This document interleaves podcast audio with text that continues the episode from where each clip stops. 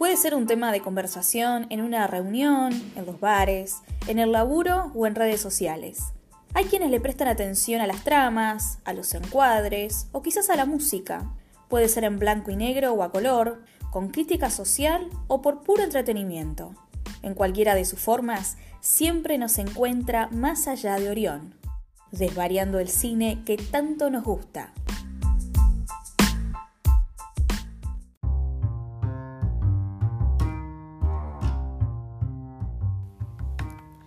Hola, ¿cómo andan? Arrancamos el segundo episodio de esta primera temporada de Más allá de Orión, este podcast de cine que arrancamos el domingo pasado y que desde ya le mandamos un saludo enorme a todos ustedes que estuvieron acompañando esta nueva propuesta. Mi nombre es Clara Chauvin y como ya saben vamos a estar hablando del cine que tanto nos gusta.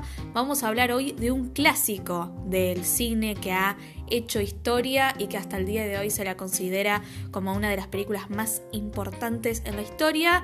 Y además, por supuesto, vamos a tener recomendaciones. Así que así arrancamos este segundo episodio de Más allá de Orión.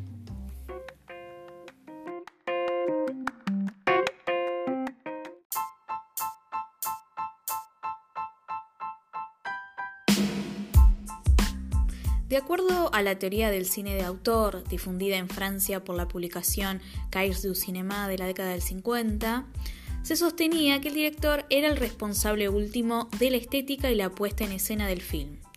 En el libro Teorías del Cine, su autor, Robert Stamm, explica que la teoría de autor desplazó la atención del qué, es decir, el tema o la historia, al cómo, es decir, el estilo o la técnica, demostrando que el estilo tenía en sí resonancias personales, ideológicas e incluso metafísicas. Años antes, en 1941, y con apenas 25 años, Orson Welles estrenaba su ópera prima, la cual dirigía, escribía, producía y protagonizaba. La película se llamó Citizen Kane, como se conoció por estos lados, El Ciudadano. A pesar de no contar con un gran éxito comercial en el momento de su estreno, significó una bisagra en la historia del cine. Es hasta el día de hoy que continúa encabezando todas las listas de las mejores películas de la historia. ¿Quién era Orson Welles para aquel entonces? Su nombre era conocido en el mundo del teatro y de la radio. Uno de sus primeros hechos conocidos fue cuando en el 30 de octubre de 1938 adaptó para radio La Guerra de los Mundos. El realismo fue tal que la emisión causó un enorme pánico en Nueva Jersey, donde, según la obra, estaba teniendo lugar la invasión de los extraterrestres. Este episodio le dio una enorme fama que lo llevó a firmar contrato en 1939 con la RKO Pictures, la cual le dio completa libertad para dirigir dos películas. Este Nobel cineasta no tenía ningún tipo de formación ni de experiencia como realizador y es por eso que comienza a interiorizarse sobre el lenguaje y la técnica del cine. Una de sus principales fuentes de inspiración fue el western La diligencia de John Ford. Según dijo alguna vez, Wells se encerró a verla unas 40 veces. El Ciudadano cuenta la historia de Charles Foster Kane, interpretado por el mismo Orson Welles, un millonario y magnate de la prensa que acaba de morir. En su último aliento pronuncia una misteriosa palabra, Rosbund. A partir de ese momento, el periodista Jerry Thompson comienza con la investigación sobre quién fue verdaderamente Kane y cuál fue el significado de esa palabra. El personaje de Kane fue inspirado en William Hearst, magnate de la prensa de aquel entonces y que fue uno de los más poderosos de la escena política y empresarial en Estados Unidos. Algo así como un Roberto Noble si le queremos buscar un análogo más local. Obviamente que Hearst no le gustó ni medio enterarse que la película era basada en él, por lo que usó todo el poder que tenía en sus manos para boicotear el estreno de la película. Incluso la RKO recibió ofertas monetarias para destruirla antes de su estreno público. Tras una negociación con los abogados de Hearst, la compañía cinematográfica presionó al director para que eliminara algunos fragmentos de la película. Después de varios periplos, la película pudo estrenarse con una buena recepción de la crítica, pero no así de la taquilla debido a las trabas que tuvo la distribución. Una de las verdaderas innovaciones de la película tiene que ver con el estilo de su narración, que fue a contrapelo del relato lineal y cronológico. La película inicia con la muerte de su protagonista y a partir de allí la historia se dará reconstruyendo con flashbacks y saltos en el tiempo para relatar la vida de Kane desde su infancia hasta su vejez. No hay un solo narrador sino varios. La historia se va armando como un rompecabezas y las piezas son los testimonios que va recabando Thompson a partir de las entrevistas que realiza a las distintas personas que formaron parte de la vida de Kane. Por otra parte, estableció nuevas formas de producción cinematográficas con su gran profundidad de campo, su fotografía claroscuro inspirada en el expresionismo alemán y los grandes movimientos de cámara. Se destacó también los planos contrapicados, recurso que permitía enaltecer la imagen de Kane, brindando mayor misterio al personaje que constantemente abre nuevas incógnitas que no llegan a responderse. También lo fue el maquillaje que aportó mayor realismo al pasar de los años del protagonista y la banda sonora, algo que fue especialmente tenido en cuenta por Wells dada su larga experiencia en radio. El mismo François Truffaut escribió años después en un ensayo, antes de Kane nadie en Hollywood sabía cómo poner música adecuadamente en las películas. Kane fue la primera, de hecho la única gran película que usa las técnicas radiofónicas. Detrás de cada escena hay una reverberación que le da su color.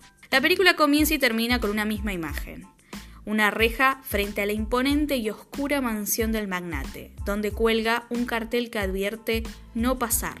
Esa advertencia parece decirnos desde un comienzo que estamos ante un fuerte difícil de traspasar, donde el mismo Kane es esta enorme mansión a la cual no se puede llegar. Tanto a las personas que rodearon al millonario como el mismo protagonista que lo investiga e incluso nosotros los espectadores participan de este armado de rompecabezas, donde se juegan las subjetividades y los puntos de vista de quienes lo conocieron, pero donde nadie logró realmente traspasar hacia Kane, hacia su esencia. Al final de la película, cuando se están quemando las pertenencias de Kane en el sótano del caserón, se devela ante nuestros ojos el misterio de Rosebud. Era el nombre del trineo que tenía cuando era niño, en el momento en que era alejado de sus padres para ser enviado a vivir con el millonario Walter Parks Thatcher, quien luego fuese su tutor y mecenas de la gran herencia que el joven Charles recibiría años después. Rosbund, ese trineo, era el recuerdo de esa infancia feliz y arrebatada. Sin embargo, ¿quién fue realmente Charles Foster Kane? Si tenía una gran fortuna para disfrutarla, ¿por qué la obsesión de llevar adelante un medio de comunicación? ¿Por qué luego se adentra en la aventura de la política? Kane parecía ser este hombre que constantemente quería desafiar ese destino que quisieron imponerle en su infancia. En consonancia a su personaje, Wells en su primer película también parecía desafiar lo establecido y romper con ciertos moldes para hacer cine. El Ciudadano tuvo nueve nominaciones al Oscar, incluyendo Mejor Película, Mejor Director y Mejor Actor, ganando solamente en el rubro de Mejor Guión. Con el pasar de los años, la película fue tomando cada vez mayor importancia y su legado ya era innegable. Muchos cineastas como Steven Spielberg, Martin Scorsese, Ridley Scott, Francis Ford Coppola, Brian Singer, Brian De Palma, los hermanos Cohen, Sergio Leone o Luc Besson, entre muchos otros, han afirmado que la película ha sido de gran influencia para su obra. Esta influencia se ve incluso en la estructura de las películas biográficas que se hicieron luego y que se continúan haciendo hasta el día de hoy, donde se utiliza la dinámica de inicio con la muerte del personaje y la reconstrucción de su vida a través de flashbacks en el tiempo. Y por supuesto no podemos dejar de mencionar la incontable cantidad de referencias que hemos encontrado en Los Simpson del Ciudadano. Es decir, es una película que además de ser una gran película, fue dejando su huella en la cultura popular. Pero uno de los aspectos más destacables fue la temática que abordó. A pesar de ser ficción, la película dejó en evidencia la realidad del enorme poder de los medios de comunicación, su influencia en la manipulación de la opinión pública y su abuso con fines propagandísticos. Algo que nos trae hasta el día de hoy y nos presenta ejemplos como la abierta campaña que hizo Fox News a favor de Donald Trump. En resumen, El Ciudadano es una película que no ha perdido vigencia y su historia tiene una actualidad que perdura 80 años después. Forma parte de la historia del cine y trazó los caminos para el cine moderno. Si no te es habitual mirar cine clásico, definitivamente esta película es fundamental. Así que ya saben, tarea para la casa.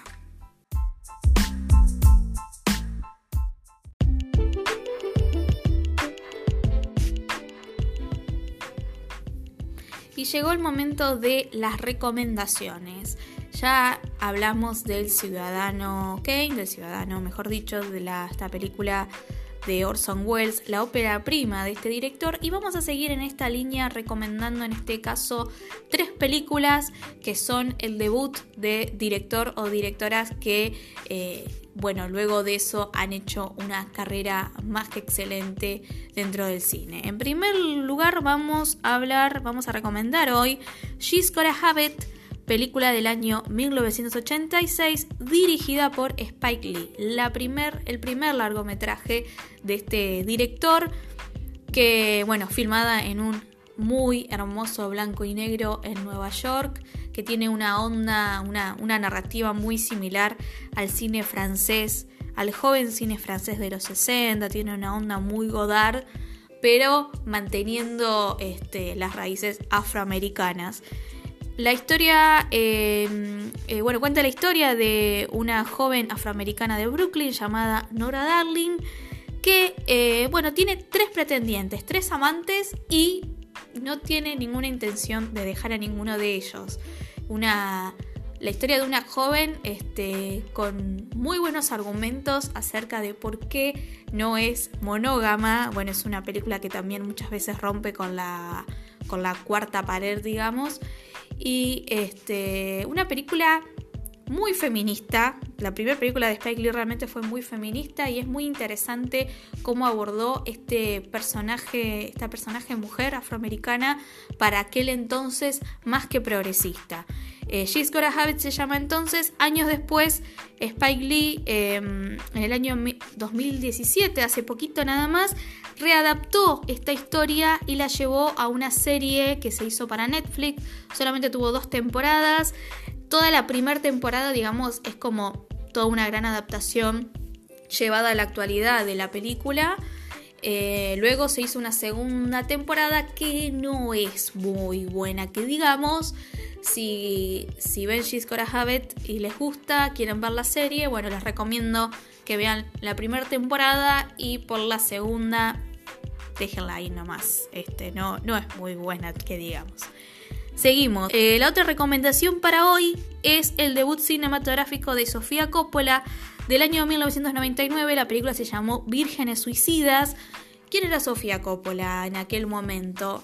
Todavía era la entonces hija de, obviamente, Francis Ford Coppola, del director Francis Ford Coppola. Hasta ese momento ella era conocida por este, haber tenido algunos papeles este, en el cine. Bueno, de hecho, en El Padrino 1, en la famosa escena donde están bautizando a un bebé mientras está paralelamente realizando toda una gran matanza, ese bebé es Sofía Coppola. Digo ese bebé porque se supone que, el bebé es el hijo mayor de Michael Corleone, pero el bebé era Sofía Coppola en ese momento. Eh, también aparece de niña en El Padrino 2. Y eh, en El Padrino 3 tuvo una más que olvidable actuación haciendo de la hija de Michael Corleone.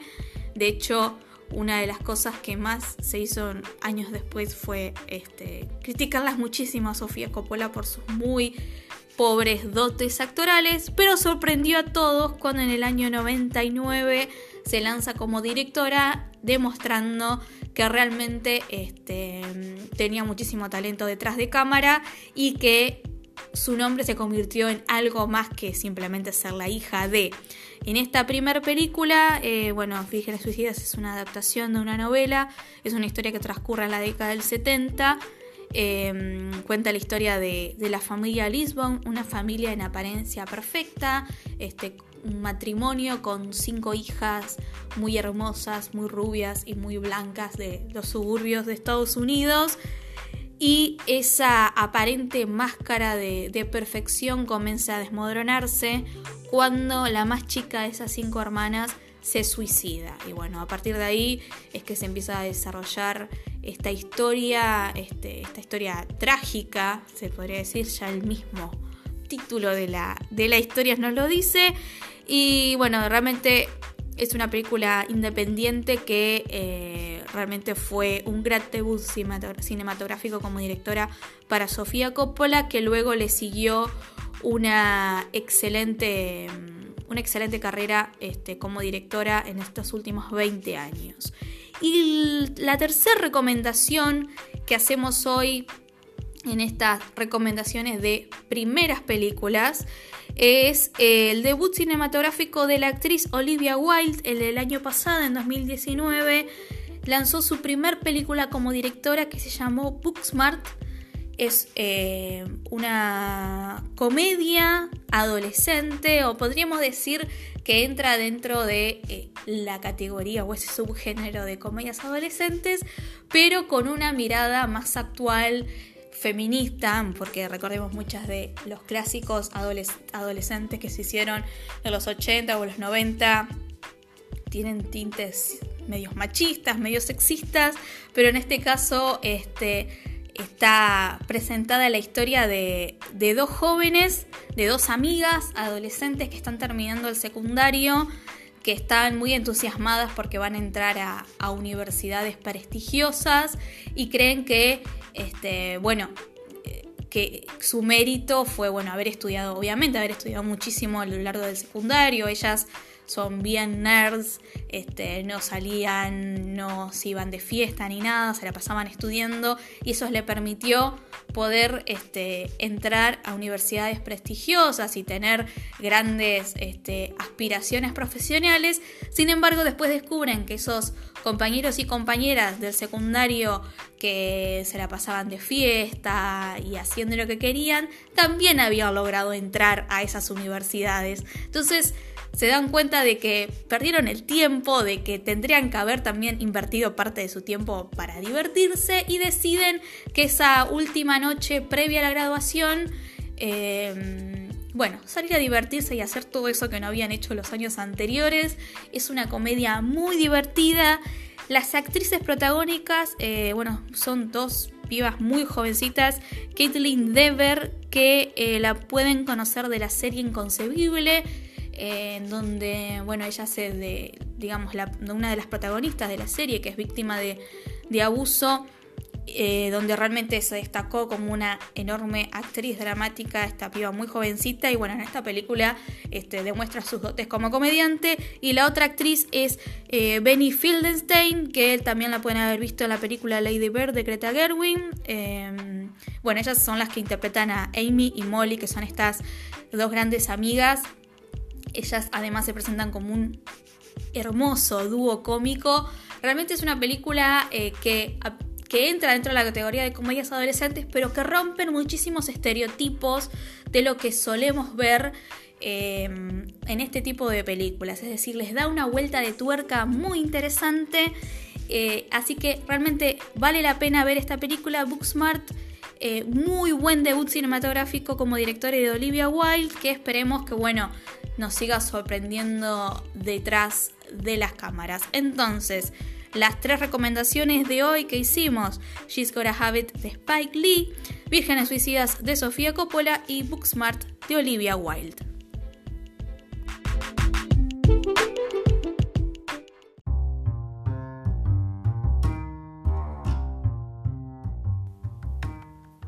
Y así llegamos al final de este segundo episodio de Más allá de Orión. Eh, recuerden que estamos en Instagram, nos pueden encontrar como Más allá de Orión. Sigan nuestro perfil en redes sociales. Este, y bueno, nos vamos a volver a encontrar obviamente el próximo domingo cuando nos encontremos Más allá de Orión.